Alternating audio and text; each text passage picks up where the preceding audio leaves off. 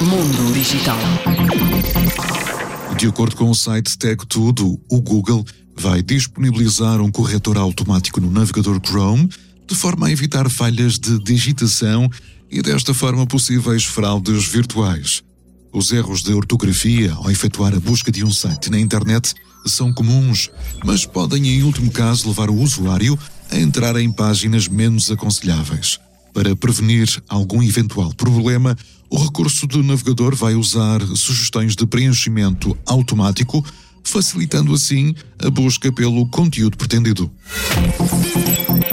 Mundo Digital.